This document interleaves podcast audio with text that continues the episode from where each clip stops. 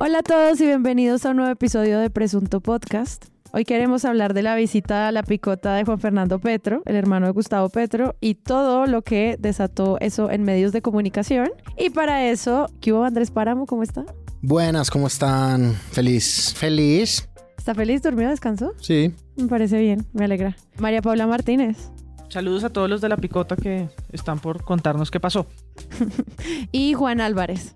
Hola, buenas noches. Un agradecimiento grande y largo al barrio, un restaurante que queda en la 39 en el Parkway, que nos alimenta cada 15 días. Muchas gracias, amigo Iván Ospina. Visiten el barrio, tiene una carta espectacular. Y muchas gracias a todos los Patreons que apoyan este podcast y a todas las personas que se unen en nuestras comunidades en la página de Presunto y quienes también han apoyado eh, este proyecto en la Presunta Tienda. A todos ellos gracias y ahora sí, comencemos. Catalina, ¿qué tal? Buenas tardes. La saludo desde las afueras de la cárcel La Picota. Tal y como lo mencionaba Luis Eduardo Maldonado, pues este ha sido el epicentro de la polémica en esa campaña por la visita que habría hecho su hermano y la reunión que habría sostenido con algunos internos en este centro penitenciario. En inmediata, el mismo candidato trinó en su cuenta de Twitter. Mal hacen nuestros rivales mediáticos, los mismos que iban a poner a hablar presos del narco diciendo que habían otorgado dineros a la campaña, poniéndolos a hablar ahora diciendo que se les ofreció rebaja de penas por votos. Desde la cama de un hospital. de perdón social que genera muchos interrogantes, pero que ha desatado también una gran polémica después de que se conociera que su hermano Juan Fernando Petro visitó en la cárcel a Iván Moreno, cerebro del cartel de la corrupción en Bogotá durante la alcaldía de Samuel Moreno. Sin importar el costo político, Petro hace un llamado a la reconciliación como sociedad ante la lluvia de críticas que ha suscitado que corruptos y otros delincuentes de cuello blanco salgan de prisión. En su defensa, Petro manifiesta sobre esa visita.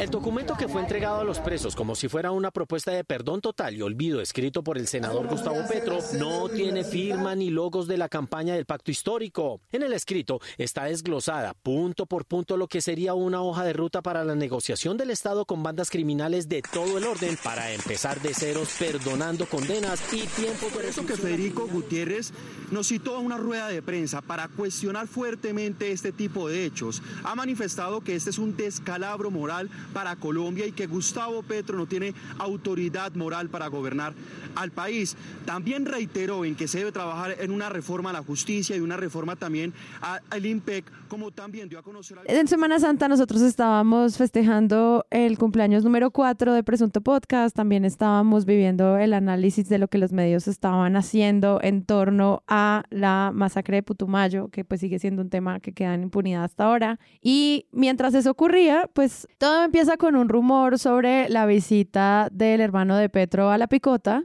Ya se estaban filtrando las fotos, ya se estaban haciendo preguntas y entonces Ricardo Calderón hace su informe para Caracol Televisión en el que pues precisa algunas de las preguntas más interesantes en torno a ese primer rumor. ¿Cómo vieron ustedes este primer informe y pues también cómo está la informativa e investigativa que tiene Caracol Televisión también desde la llegada de Calderón que nosotros pues le hemos hecho seguimiento casi desde el comienzo? El viernes 8 de abril, los presos del ERE Sur de la cárcel La Picota, más conocido como el pabellón de la parapolítica, recibieron una visita inesperada. A las 9.26 de la mañana ingresó el biólogo y filósofo Juan Fernando Petro, hermano de Gustavo Petro, el candidato a la presidencia por el pacto histórico. Noticias Caracol consultó a cinco internos del pabellón de parapolíticos, quienes por temor a sanciones penitenciarias pidieron omitir su identidad. Ellos describieron los pormenores de esta visita. Lo primero es que a pesar de que Petro y Rueda registraron para sus visitas los nombres de dos internos de alto perfil, la visita se terminó convirtiendo en una reunión con al menos una decena de presos de este pabellón. Los internos consultados aseguran que el hermano del candidato habría hablado de una reforma a la justicia, que incluiría rebajas de penas para los corruptos y la supuesta eliminación de los jueces de ejecución de penas. Les estaba ofreciendo una reforma a la justicia de una rebaja del 20%, cerrar los jueces de ejecución de penas, básicamente eso. Otro interno le aseguró a Caracol. El hermano de Petro llega allá por visitar a Germán Chaparro. Lo básico e importante que hablaron fue de una reforma a la justicia para rebajar un 20% de las condenas, de unas mejores condiciones para los privados de la libertad y de eliminar los jueces de ejecución de penas porque no dan garantías.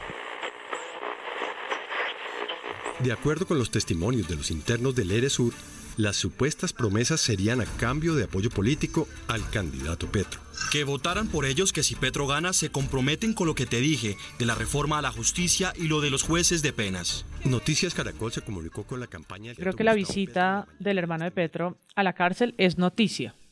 Ya vamos a elaborar lo que sucede después y las maneras en las que eso empieza a cobrarle factura y a capitalizarse políticamente. Pero que haya una reunión en plena campaña electoral del hermano del candidato con mayor probabilidad de convertirse en presidente a la cárcel, a este pabellón de criminales, exgobernadores y exalcaldes que están judicializados por cohecho, homicidio, concierto para delinquir, peculado, falsedad ideológica, etcétera, etcétera, etcétera, que dura además seis horas para cualquier periodista, creería yo, abre preguntas y es sujeta de ser cubierta.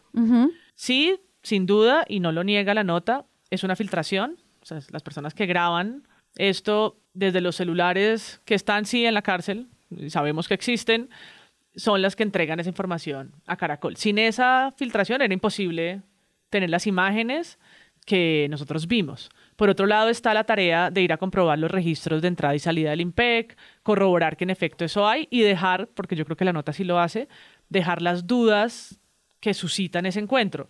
Porque el nombre de la persona que dio el permiso es una, porque dice Comisión de Paz, que es un error de probablemente alguien que acortó ese nombre eterno que es como organización eclesiástica Comisión del Intereclesial. Comisión, Comisión Intereclesial de Justicia de Reconciliación Paz y lo hizo así y lo pegó, pero yo creo que todo eso que está además comprobado con pantallazos pues da como dio elementos para una discusión mucho más profunda y mucho más grave de lo que se denuncia ahí.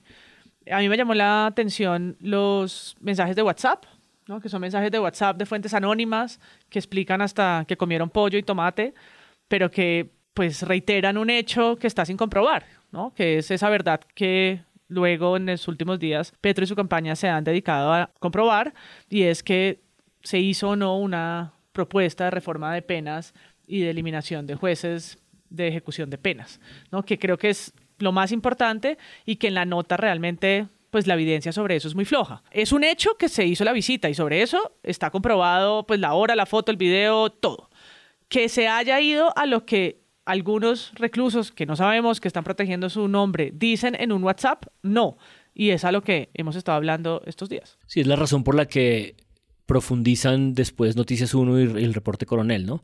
Pero efectivamente en la nota de Ricardo Calderón los verbos que se usan son dudar, y habrían hablado de y nada queda confirmado. Y de hecho por eso me gusta mucho la manera como empieza la nota de Noticias 1 porque es un poco una sugerencia como de nosotros encontramos al abogado, lo eh, concretamos, lo entrevistamos y esto es lo que dice. Yo solamente añadiría de la nota de Calderón una última cosa y es que al final dice que ellos eh, consultaron al eh, candidato y el candidato dice que él no sabía de la visita.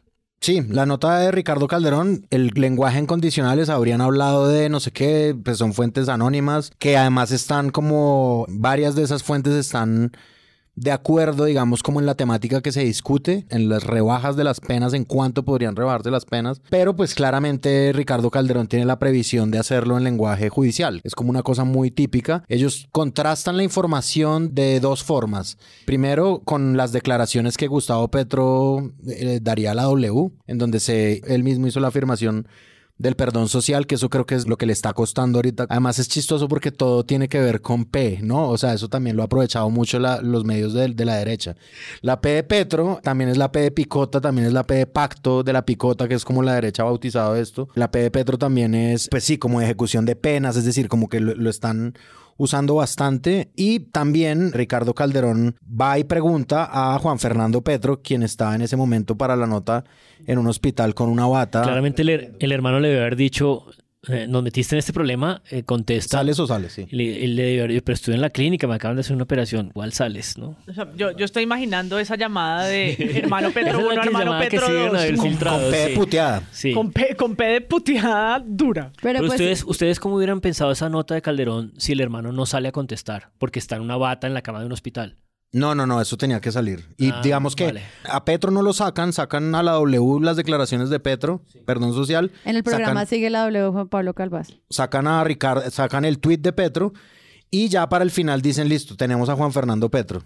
Que sí, o sea, les tocaba, es decir, alguien tenía que salir a hablar por ellos. El hecho de que Petro en la nota de Calderón salga hablando desde la W prueba que Petro está contestando antes del informe de Calderón. En Sigue la W, Juan Pablo Calvas le hace una entrevista larga con los dos periodistas de esa mesa. Hace una entrevista de casi una hora sobre todos los temas que se estaban hablando en esa semana, sobre todo relacionado a lo que estaba pasando en Putumayo. Y es en los últimos 30 segundos que uno de los periodistas de Sigue la W dice que estaba haciendo sonar la picota y Petro lanza eso, o sea, por culpa del espacio que luego ya seguía Martín de Francisco y Hernán Peláez, solo le quedan 30 segundos para contraexplicar al candidato la pregunta del periodista, entonces queda todo muy en alza, sobre todo para generar nuevas preguntas en medios de comunicación, porque el programa se acababa ahí, o sea, tampoco es decir como, no lo dejaron hablar, no, es que el programa se acababa ahí. La mayor parte del mundo. 30 segundos, 30 segundos. debe ir para pagar pensiones. 20 segundos ya. Bueno, ¿qué hacía Juan Fernando Petro en la picota. Hablando con Iván Moreno, que es, eh, ustedes saben, es el, el, que yo metí a la cárcel, no por ser juez, sino... Carrusel de la contratación. del carrusel de la contratación de Bogotá. Eh, no es narco, no es parapolítico, no, es corrupto, o fue corrupto. Él está en un proceso muy interesante desde el punto de vista personal. Ustedes pueden allá ir a hablar con él y comprobarlo. Pero eh, lo, que él nos ha sugerido, Iván Moreno, es ser constructor de algo que yo he propuesto, que se llama el perdón social. Y eso se está discutiendo dentro de las cárceles, lo que se llamaría el perdón social. Eh, podríamos hablar largo sobre este tema. Pero me, toca cortar. es, digamos. pero va a ser una noticia polémica. Claro, obvio, porque además Iván Moreno, candidato Gustavo Petro, me, me toca cederle ya el espacio a Hernán Peláez Martín de Francisco. Nosotros seguimos en Sigue la Oleón Digital. Gracias por estar con nosotros y acompañarnos. Lo que yo siento que ocurre después es que ante las conjeturas y las dudas abiertas en la nota de Ricardo Calderón, Noticias 1 hace la profundización, un poco la investigación. De hecho, me gustó mucho la manera como ellos empiezan esa nota porque dicen Noticias 1 rastrea las razones por las que pudo haber ocurrido esa visita, las discusiones previas que parece que existían dentro de la picota sobre estos temas de reforma a la justicia, identifican al abogado Pedro Niño, dicen que lo buscan, que lo entrevistan, que lo encuentran, eh, y me interesa mucho cómo ellos asocian inmediatamente, apenas empieza la nota, el hecho de que ese escrito apócrifo que este señor Pedro Niño no reconoce haber circulado, pero los tres eh, presos que ellos entrevistan dicen que él fue el que lo trató de circular. Los mismos presos, me interesa mucho eso, en el pabellón R1 y R2, que es distinto al R Sur, al pabellón al que visita el hermano de Petro, ellos dicen que cuando ven esa nota, ese papel, ese escrito, ese proyecto de reforma a la justicia, que es básicamente el documento eh, fabricado con el que se ha construido todo esto, eh, Noticias 1 muestra que eso está asociado a un audio de Marquitos Figueroa, porque Marquitos Figueroa había circulado también un audio pidiendo que Petro votara, que votaran por Petro, entonces ponen las dos cosas juntas, Aquí está una reforma a la justicia que pide rebaja de penas, que ofrece rebaja de penas, y están estos señores, Marquito Figueroa, amigo de, de Kiko Gómez, pidiendo votar por Petro. Y me interesa mucho el pantallazo que ellos publican. Dicen que en ese momento es sacado de un portal uribista, pero el pantallazo que ellos publican es un tuit de Santiago Ángel, el periodista, entiendo que de la FM pues lo que Noticias Uno hace es entrevistar a este señor. Este señor niega que ese papel eh, sea de él, a pesar de las declaraciones de los tres presos que ellos entrevistan. Y ahí un poco empiezan la elaboración de esta idea de que antes de que este señor, el hermano de Petro, visitara, antes de que Petro confirmara que él ha hablado de perdón social y decidiera hablar de perdón social, estaba circulando en la picota desde hacía por lo menos un mes un papel que no tenía nada que ver con la campaña eh, y que hicieron asociar a todo esto para poder fabricar un poco esta hipótesis de la rebaja de penas por votos. En ese primer informe en el que entrevistan a Pedro Niño, ya, ya empieza a hablar de esto es un montaje. Es su titular porque es el propio Pedro Niño el que lo dice. Ajá. O sea, el señor Pedro Niño le dicen, a nosotros las fuentes nos dicen que usted es el responsable de redactar este papel y circularlo. Él dice, de ningún modo, yo soy abogado, si ustedes miran eso, eso está muy pobremente redactado. no tiene discursividad No- jurídica. No, tiene dice. discursividad jurídica, eso no lo hice yo. Entonces le dicen, pero entonces, ¿cómo circuló y por qué la gente lo asocia a usted? Y él dice, ah, no, pues debe ser un entrampamiento. Él es el que pone la palabra, el abogado Pedro Niño. Que Noticias 1 al día siguiente trata de elaborar un poco más, yo creo que con lo poquito que tenía, porque no era mucho, que es esta segunda nota que sacan sobre los videos y las fotos a partir de entrevistados de la propia Picota que dicen nadie pudo tomar esas fotos si no está con circulación libre y en espacios como preparados, porque no cualquiera que entre a la picota puede estar tomando fotos. Y es un poco lo que hace que eh, se aumente un poco esta idea de que aquí hay una pequeña fabricación. Igual todo sigue estando muy en el camino de la hipótesis. No es tan fácil para los periodistas acceder a esta información dentro de las cárceles. Porque el 10 de abril el mismo Petro salió a medios a denunciar que había un plan para infiltrar su campaña con dineros ilícitos del narcotráfico. Y que eso se estaría... Antes del 10 de abril, porque eso está circulando desde Piedad Córdoba. Exacto, de Desde Piedad Córdoba, pero, por, pero la semana previa a todo esto hubo titulares en El Espectador, entrecomillando a Petro, y diciendo que ese plan se estaría gestando dentro de las cárceles. Que Claro. además sabemos que dentro de las cárceles y en la modelo y en la picota, pues se compran votos, se infiltran dinero, se mercantilizan armas, etcétera, etcétera, etcétera. La, la policía siempre ha hablado de que la cárcel es el primer lugar de extorsión, es el primer lugar donde ocurren eh, las extorsiones. Entonces llega el 18 de abril, hasta el momento ha hablado Petro varias veces, primero diciendo que sí que en efecto se fue a reunir su hermano con Iván Moreno, las 10 personas más que al parecer participaron allí, ha hablado el abogado, pero no habían hablado ninguna de las personas En efecto, en de la efecto reunión. sí. de la reunión. Y es eso lo- sucede... que es lo que consigue Coronel. Exacto, eso sucede el lunes en la mañana, en el reporte coronel de las 7 de la mañana, en donde habla Chaparro, que es uno de los exgobernadores, si no estoy mal, o exalcalde, no, Exalcalde de Villavicencio. exalcalde de Villavicencio, señor Chaparro, que está condenado por haber matado al anterior gobernante, está condenado por homicidio, y él tiene una entrevista larga con Coronel y niega cualquiera de estas, de estas ideas sobre reforma a la justicia, rebaja de penas o cancelación de jueces o eliminación de jueces. Le da sustancia al encuentro, que es lo que ha sido conjetura durante los días de Via Crucis. Exacto. Entonces vuelve y habla del, del sentido que tiene el trabajo de derechos humanos que hacen organizaciones como la Organización Eclesiástica, las iglesias alemanas, bueno, todo esto de por qué se trabaja dentro de las cárceles con ese tipo de programas y da un poco más de sentido sin tener que entrar a discutir tanto el perdón social. Él no lo hace, Chaparro. No, él habla muy poco de eso. Él dice, vino a, hacer- a tocar temas de perdón. Él habla de las penas, ¿no? Las penas que están pagando en curso las 10 personas que estaban reunidas. Y también habla de, pues, obviamente, de ese- digamos que el tema de fondo en realidad es Petro, a través de su hermano, fue a conseguir votos en la cárcel. Entonces, él lo que dice es, nosotros no tenemos, o sea, nosotros, eh, que eso se lo pregunta además Daniel Coronel y él dice, nosotros no tenemos votos. Iván Moreno es una persona que lleva por fuera de la política mucho tiempo. Además, Daniel, por una sencilla razón, elemental. Nosotros no tenemos votos.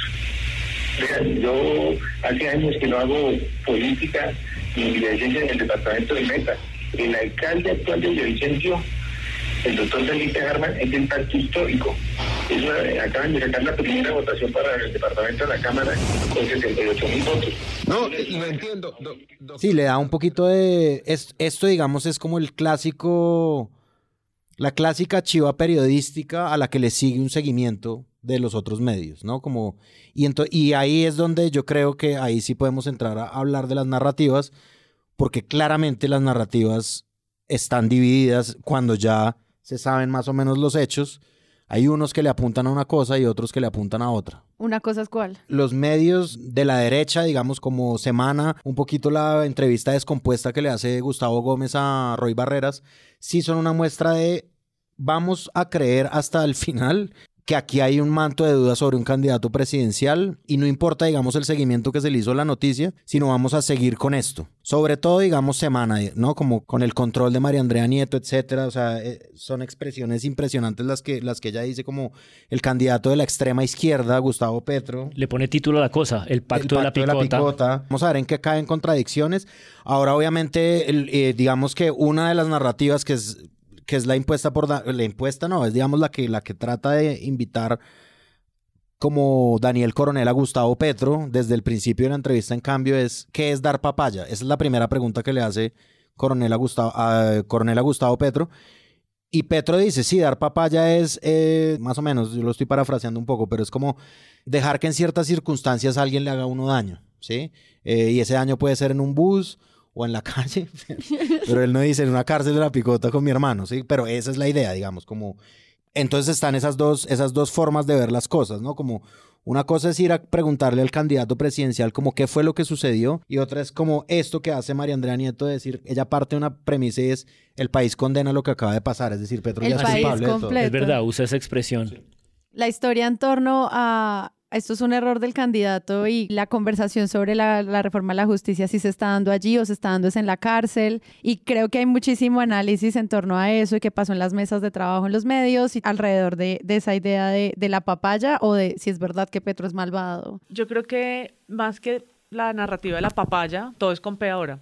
la papaya, la picota, que es lo que le han preguntado algunos periodistas a Petro, pero ¿cómo es posible que usted no sabe esa visita? ¿Cómo es posible que su hermano vaya?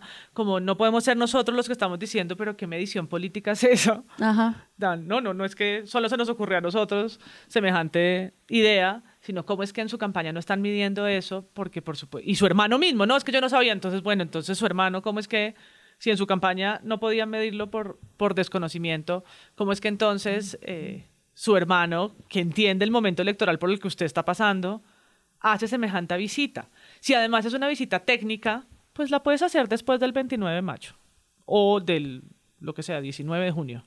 ¿no? Si, si no es urgente, si es para tratar a Derrida, pues después del 19 de junio estaría bien, ¿no? Como que, ¿cuál es el motivo para hacerla ahora, cuando están todos, todo el mundo viendo dónde mete la zancadilla más fácil? Pero esa pregunta que tú estás haciendo le hacen muchos periodistas. O sea, hasta Gustavo Gómez salido de casillas. Es como, ¿pero qué estaban haciendo allá? Los gritos. Y pues Rui Barrera le dice, pues no sé, o sea... Yo creo que hay que detenerse en esa entrevista de Gustavo Gómez bastante porque es, un, es bastante delirante. Yo la escuché dos veces. Perdónenme por la imitación que acaba de hacer Gustavo Gómez, pésimo.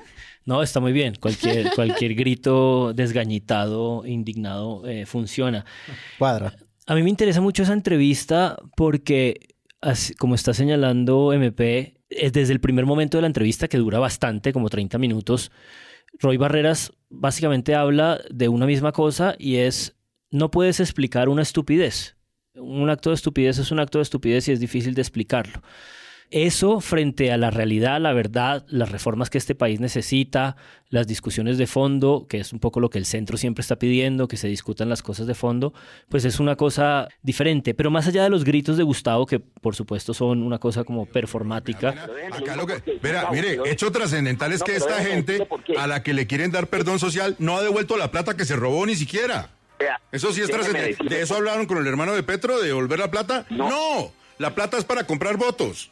No, pero a ver, a ver, a ver, Gustavo, no, tampoco llegué a... Yo recuerdo muy bien hace ocho días cómo me pareció muy acertada la observación que hacía Rivas sobre la importancia de la pregunta en el periodismo, pero yo me quedé como con un mal sabor porque me quedé como con la sensación, bueno, ahí hay como una, una cosa de fondo clara, consolidada, el periodismo es un problema de hacer preguntas y me parece que esta entrevista es como un ejemplo muy claro de cómo la pregunta puede convertirse en una payasada performática. Es decir, tú puedes tirar 25 preguntas y no tienes realmente ningún reportero buscando contestarlas. Que Con fue lo que hizo... payasada performática. Ay, genial. ¿Qué fue lo que hizo?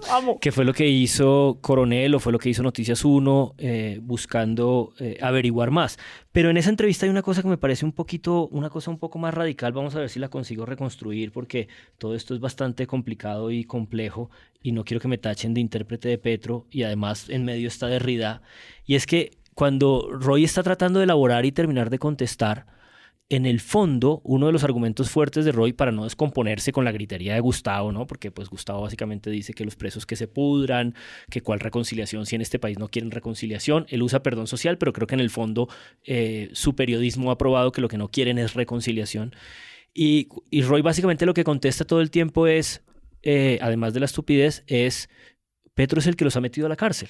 Estos delincuentes condenados todos quizá entre los que más odian a Petro porque hay una sola verdad. Petro metió a la cárcel a esos delincuentes, al señor Álvaro García Romero, parapolítico condenado por la masacre de Macayepo, uribista de toda la vida, y al señor Iván Moreno, y quienes tuvieron responsabilidad en el cartel, en el cartel de la contratación de Bogotá, condenados a varias décadas de prisión.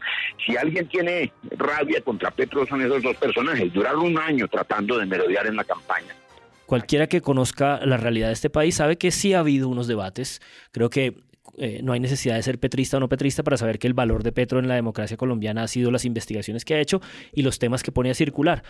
Y cuando la entrevista termina, el analista jurídico judicial eh, de 6AM, eh, que creo que se llama Hernando Herrera, dice, hay una cosa muy pobre y muy frágil en el argumento de Roy y es que eh, el senador Petro no metió a nadie a la cárcel.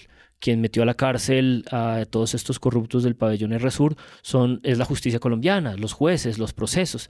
Por supuesto, eso es cierto.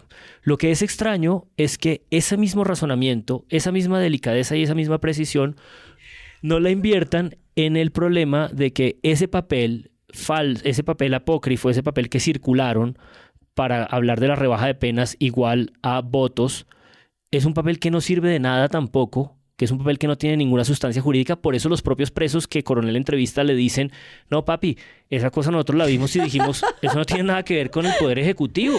El Poder Ejecutivo no es el que nos va a sacar aquí, no es el que va a quitar a los jueces de control de garantías, ese, ese poder no va a poder hacer eso. Entonces, pues nosotros dijimos, no, eso no lo circulemos. Y eso es lo que eso es lo que en el fondo se terminó investigando, que ese papel de fondo, que es con el que la derecha trató de construir esto y el centro trató de carroñizar, porque a mí lo que me pareció más triste de todo este episodio es ver a Sergio Fajardo convertido en un ave de carroña, es que esa sutileza con la que descalifican el argumento de Roy Barreras no sirve para analizar el quid del asunto y es que el papel con el que se fabricó todo esto no tenía ninguna sustancia jurídica porque Petro no puede ir ofreciendo esas cosas. Yo creo que la falta de, de pericia en la declaración de Petro del perdón social mezclado con de y tal de Petro y de el hermano de Petro sobre todo es como un papayazo gigantesco para darle un, un impulsadón al centro. Con la columna del abogado Yesid Reyes de eh, hoy martes 19 de abril en El Espectador, él habla obviamente de las declaraciones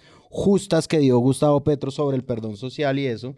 Y pues es un papayazo lo que yo digo para poder decir una frase como esta. A ver, la leo un segundo. Fajardo, por ejemplo, es decir, en contraste de Petro, anuncia medidas como el acompañamiento del pospenado de tal manera que pueda rehacer su vida en sociedad. Yesid Reyes, que es un abogado obviamente liberal, que al parecer está en contra de lo del perdón social de Petro, desde su experticia como abogado, dice, pues es mucho más interesante una propuesta en términos generales propuesta por el candidato de centro. Entonces, primer papayazo. En, eh, en, un segmento de Catalina Suárez en la W Radio, llaman a Carlos Fernando Galán, es decir, segundo papayazo, y Carlos Fernando Galán pues saca, saca también sus cosas y las cosas que él tiene por decir, porque Carlos Fernando Galán también fue pues clave en lo del escándalo del, del carrusel de la contratación de Samuel Moreno y de los hermanos Moreno. Y pues sale diciendo como sí, pues Petro cuando se le empezaron a deslegitimar los hermanos Moreno, pues se fue a otro lado en la división del polo. Sí, es decir, es como un aprovechamiento de esto.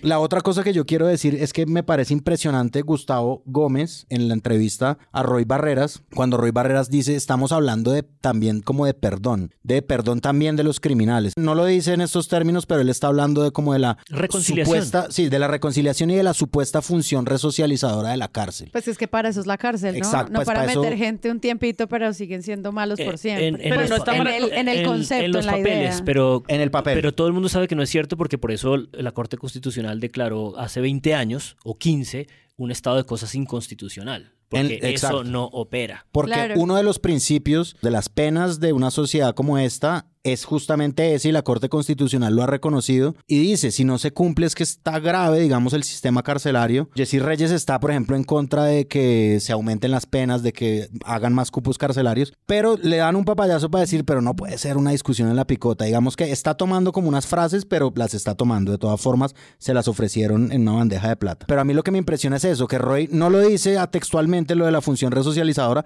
pero eso es a lo que está apuntando. Y Gustavo Gómez sin ningún problema porque Roy Barreras dice, lo que pasa es que en Colombia queremos, yo creo que ese es el plural majestático con el que hablan los políticos comúnmente, en Colombia queremos resocialización, digamos, y Gustavo Gómez se descompone y empieza a decir, no, no queremos. Él editorializa a lo Gustavo Gómez. Que se pudran. Sí. Pero exacto, dice que se queremos que se pudran en la cárcel. Y grita.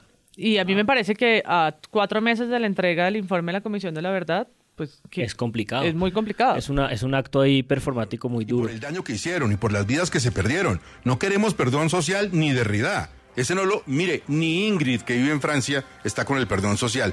No queremos, doctor Roy. De verdad que no queremos. Queremos que se pudran en la cárcel, que paguen por las penas que la justicia, de manera decorosa y valiente, les dio, no más. Y además que hoy en el mismo periódico sale, eh, en El Espectador, del mismo 19 de abril, sale el editorial del espectador como pidiendo una reforma a la justicia, ¿no? Es decir, como esperémonos un segundito, hay un debate más macro que no estamos dando en este momento. Candidatos, démoslo, que me parece un llamado muy bueno. Antes de que entráramos a toda esta conversación en nuestra mesa editorial, eh, estuvimos mucho menos civilizados. En el consejo de redacción. consejo de redacción. podcast. Estuvimos tirándonos más duro porque ese era mi punto, que es el que Páramo muy generosamente acaba de abrir, y es que yo creo que la estupidez de Petro, o el error de Petro, o el desliz de Petro, o lo que yo realmente pienso que ocurre, y es la maledicencia con la que resolvieron tratar esto, es que Petro básicamente no le quitó el cuerpo al debate. O sea, cuando en esos últimos 30 segundos de la W le preguntan, él con franqueza dice abiertamente lo que es, porque como él viene hablando de su concepto de perdón social, que puede ser un concepto poco elaborado, y claro, ese titular da para agarrarse a muchas cosas, pero lo que está señalando es, había de fondo una discusión sobre reforma a la justicia, está ahí, se necesita, todo el mundo lo dice, pero nadie se atreve realmente a entrar a tocar las cosas de fondo, y cuando se intenta, claramente hay un ecosistema de medios que no quiere que se filtre y que se discuta como con detenimiento. Y lo que viene es el mugre, y lo que vino como mugre fue una cosa bastante vergonzosa, entre otras cosas, porque otra vez, yo no sé si esto es mi impresión, pero otra vez acabó convertida esta discusión en una defensa de periodistas de periodistas porque recuerdo un tuit muy divertido de Richie Tamayo que decía como eh, el resumen de esta semana, tú eres el mejor periodista, no, tú eres el mejor periodista, besos, besos, no, yo te defiendo, tú eres el mejor periodista, no, ¿sabes? O sea, otra vez quedaron convertidos en el ataque de las bodegas, Ricardo Calderón necesitando ser protegido, Daniel Coronel convertido en periodista petrista, y otra vez quedaron convertidos los periodistas en protagonistas y no en un ecosistema que trata de dilucidar. ¿Por qué es tan difícil dilucidar? Pues porque había claramente unas intenciones de trampa. Hay algo ahí que me parece importante que pasó y es, uno, que nos explicaran qué hacía la Comisión Intereclesial de Justicia y Paz, porque siento que muchas personas no sabíamos o no sabemos cuáles son las organizaciones que protegen víctimas del conflicto desde hace más de 30 años. Y pues sí hubo como mucho cubrimiento sobre qué es esa organización que vaya y que trata. Que eso haya esclarecido el, el tema, no, pero digamos que sí fue como un acercamiento ahí. Lo que vi mucho también fue en torno a cómo se registra la gente dentro de la cárcel, como un cubrimiento muy amplio en torno a este se pidió el permiso así, entró de esta manera, pero aún así a mí como usuaria de medios no me queda claro cuál es como el real protocolo que hay en ese universo, ingreso a las cárceles, porque pues la manera en la que los periodistas pueden entrar, me imagino pues que hay unos límites muy amplios para ese, ese tipo de acceso a la información y la manera en la que entran las personas a la cárcel, que es algo pues como uno de los puntos con los cuales se hace el cubrimiento de muchos medios, pues siento que tampoco queda tan claro, o sea, como esta era también una buena oportunidad para entender el IMPEC y las cárceles y pasó muy por encima en términos Perdida una vez más. Sí, como que no... Eso quedó desaparecido. Yo no lo entendí. Para no hablar de lo de fondo, que es lo que se supone que una campaña tendría que estar hablando, y es el hecho de que hay que hacer una reforma a la justicia y nadie le quiere meter el fuego a eso, ¿no? Sí, sí, sí. Y que se conecta con algo que no hemos mencionado y es eh, las acusaciones o las mencionamos la vez pasada, pero las acusaciones del, del candidato Enrique Gómez que dice narcoperiodistas que cinco días después terminan en una portada de la revista Semana eh, con unas imágenes de compradas en un banco de imágenes de Holanda, con unos periodistas señalados, unas imágenes muy chistosas, ilustradas, eh, poniendo la pregunta sobre el, lo que están haciendo los periodistas y cómo, cómo la, el periodismo de opinión está dañando el debate, ¿no? Que semana diciendo eso, semana diciendo eso. La dictadura de la opinión. semana diciendo eso. Dice la portada. Eh, esta nueva modalidad para imponer una, entre comillas, verdad que busca silenciar y hostigar a quienes piensan diferente le hace daño a la democracia en Colombia. Punto algunos periodistas están aplicando esta estrategia. Y la sí es verdad, la foto de los, es un, es un autorretrato. periodistas. O sea, es una, exacto, la foto de los periodistas que me da risa, ¿no? Es como que no sé quiénes están ahí. No, pues son periodistas de stock. Es un autorretrato. y es un autorretrato porque además... Eh, es un autorretrete. Como reconocen que le hace daño a la democracia, pero es lo que Semana ha hecho contra cambio desde que salió la revista y lo que hace insistentemente. Por eso lo pueden identificar también y enunciar así de claro, ¿no? En el fondo están haciendo una Petro, que es como anticiparse al problema. Están haciendo una, pelotudez. intentar anticiparse. Están haciendo una pelotudez que poco podrán explicar, pero creo que está conectada con esto que, que estamos diciendo, cómo terminan los medios legitimados o legitimados en medio de una de un eh, problema político y que vuelve sobre algo que alguna vez hicimos en un episodio, creo que con la silla vacía, y es que el cubrimiento de cárceles es muy, muy escaso.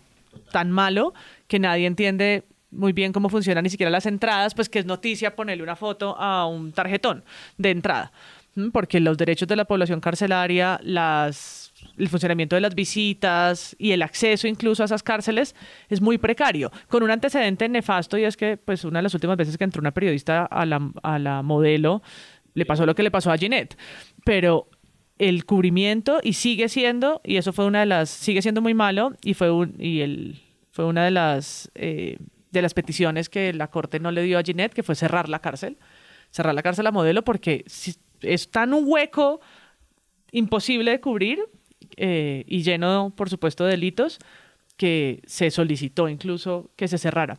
Pero vengo a esto porque cada vez que hay una historia en las cárceles, pues hay que empezar de cero. Hay que empezar de cero a preguntarse por qué, que es una de las cosas que dice Calderón, por qué la visita dice amigo o familiar.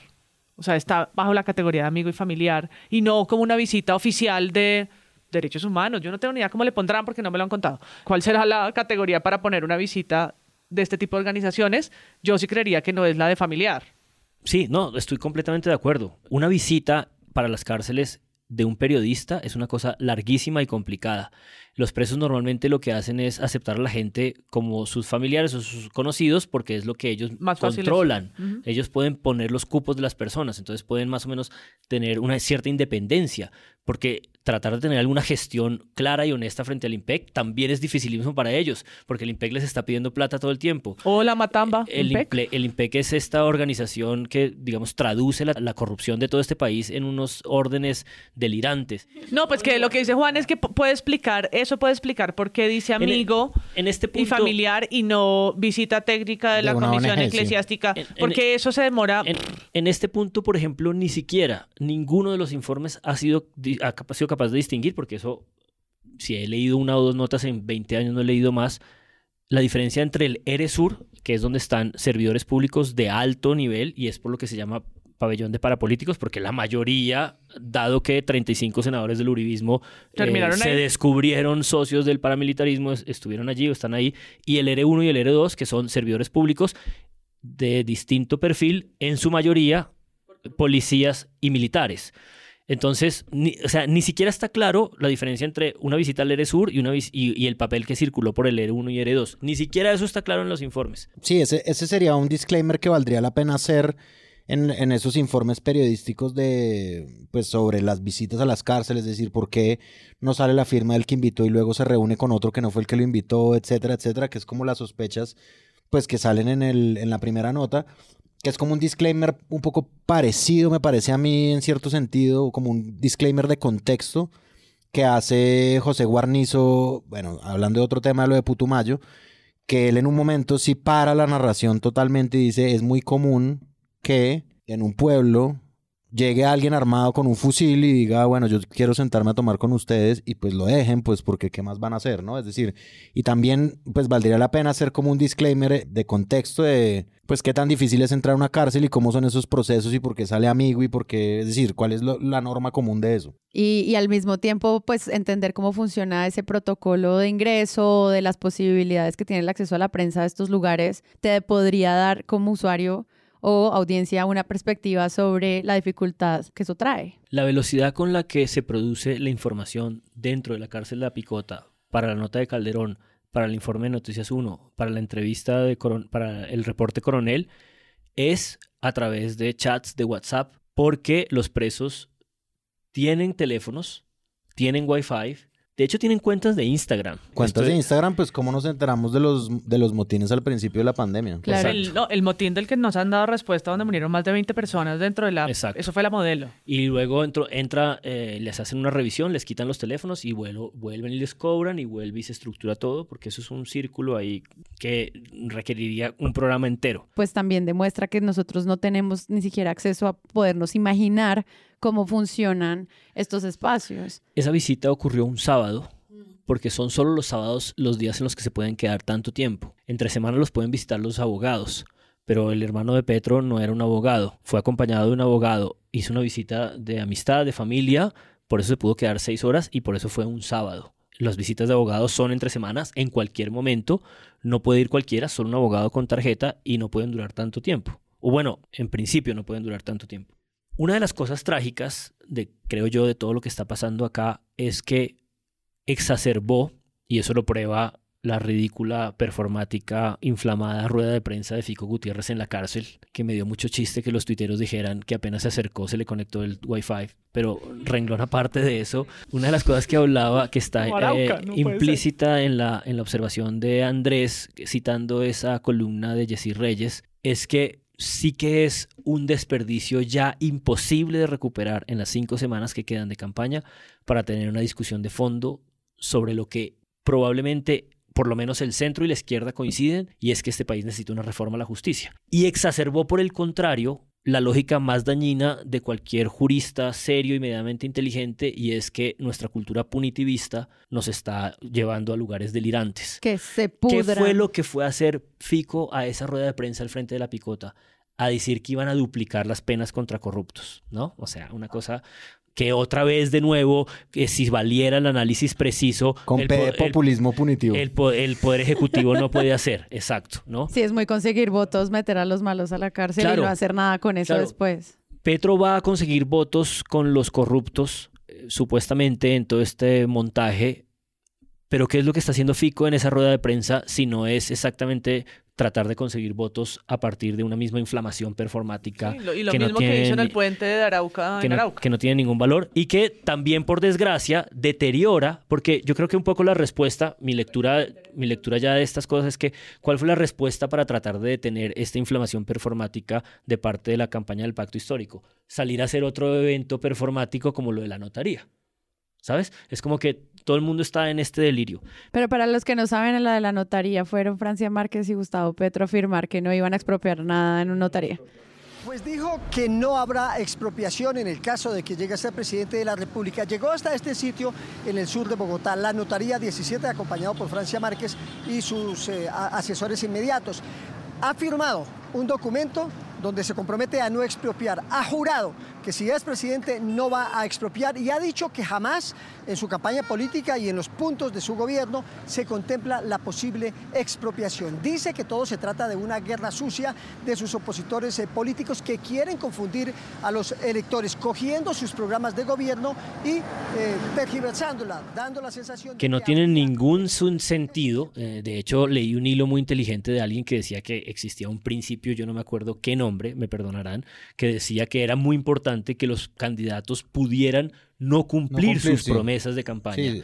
si las eh, circunstancias cambian. Claro, porque por ejemplo, la pandemia. Digamos, un gobernante no sabe, no tiene por qué anticipar en el 2018 que en el 2020 va a caer una pandemia de esta naturaleza. si no se puede expropiar, no se puede hacer infraestructura, claro, que es muy distinto a otra figura que existe y tal. Pero es tal. Es parte del show, Es tal, pero es sobre todo es tal el, el esfuerzo de desprestigio que contestan con estas cosas performáticas y todo el mundo se convierte como en un contestador performático.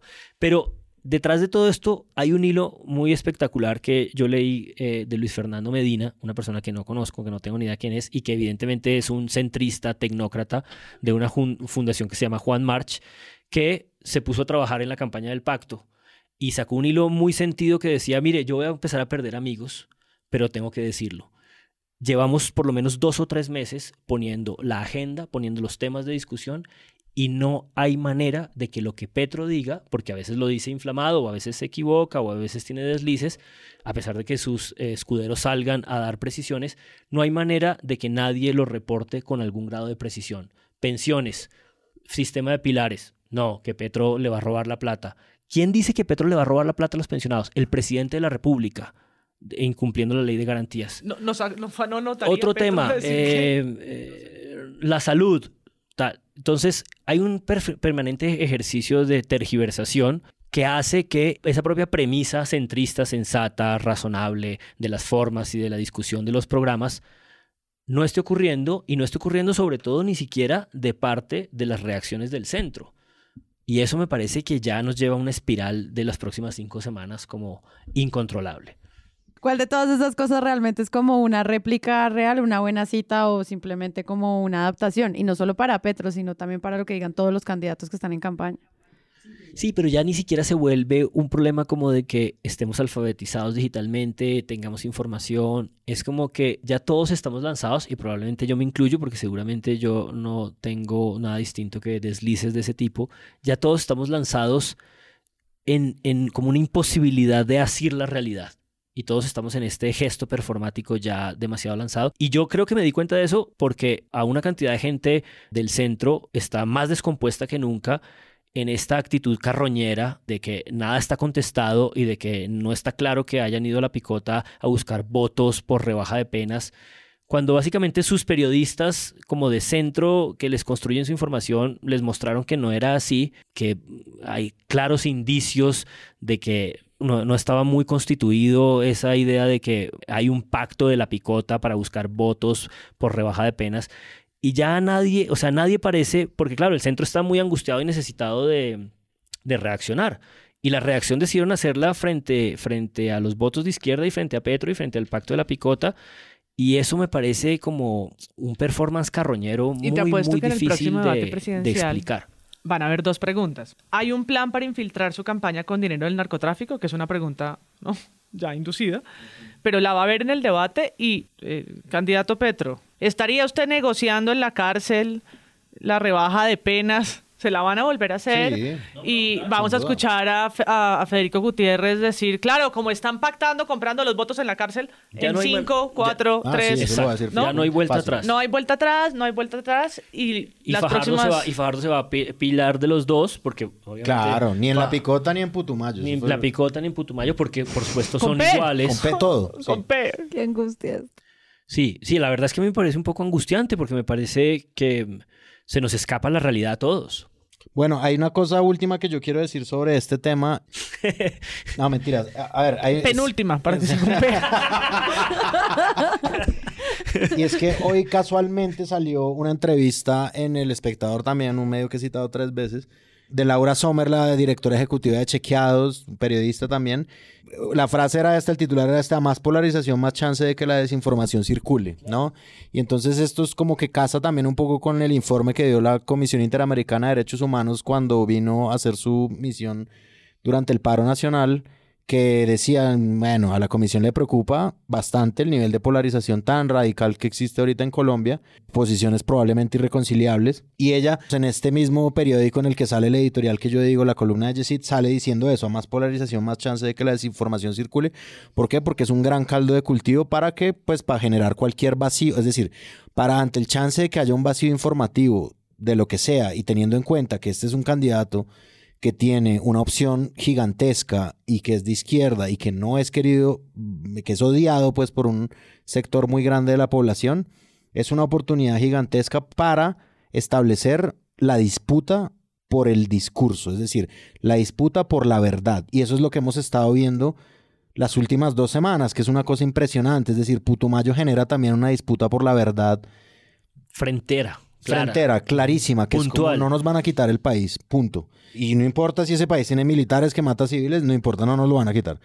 Y luego esto, ¿no? Como, eh, ah, y aparte, entonces el candidato es estar, el hermano del candidato se reúne con, con presos de la picota para negociar penas para poder ganar votos. Estamos en ese momento, en la disputa de la verdad y en una cosa como de, sí, es casi como una, una calca de esos fake news, ¿no? Como lo de Donald Trump, como eh, los medios están hablando de cosas, investigan, fake news. Mi opinión sí es la válida y es una disputa pues por el discurso y por la verdad, así como ya nos la cantaron total para esta campaña. Sí, pues ahí hay un tema que al final uno termina pensando cuáles son estas hipótesis, cómo se puede hacer fact-checking de estos datos, de nuevo con sistemas de tan difícil acceso para la verificación de datos, con fuentes anónimas, y al mismo tiempo con las preguntas más amplias sobre la reforma a la justicia, sobre lo que va a pasar ahorita con el cubrimiento de los resultados de la Comisión de la Verdad, eh, y el informe final también nos plantea como esas dudas de cómo se va a acercar esa narrativa y que todo al final está interconectado con cómo vamos a terminar gobernando este país. Entonces, muchas gracias Juan Álvarez. No, a ustedes, muchas gracias. muchas gracias, Páramo. Gracias. Y María Paula Martínez. Quería hacer algo con P, una despedida con P.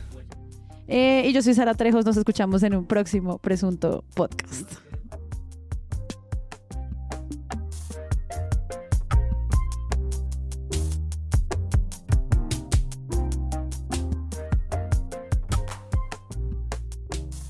Si les gustó este episodio, les invitamos a que lo compartan en todas sus redes sociales. La producción es de Sara Trejos. El análisis es de Santiago Rivas, María Paula Martínez, Andrés Páramo y Juan Álvarez. La postproducción es de Rodrigo Rodríguez del Oro Podcast. Los invitamos a que visiten nuestra página web www.presuntopodcast.com, donde pueden aportar a este proyecto convirtiéndose en mecenas y accediendo a los espacios exclusivos de los donantes. Al mismo tiempo, pueden encontrar el ingreso a nuestra comunidad de Discord y apoyarnos en la presunta tienda. También pueden escucharnos en nuestro canal de YouTube o en todas las plataformas de podcast.